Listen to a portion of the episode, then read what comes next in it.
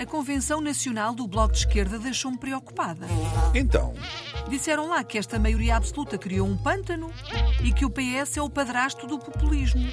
O populismo tem família? bem, pelos vistos, terá padrasto.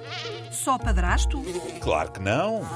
Tem pai, mãe, irmãos, filhos, uns primos mais próximos, outros mais afastados.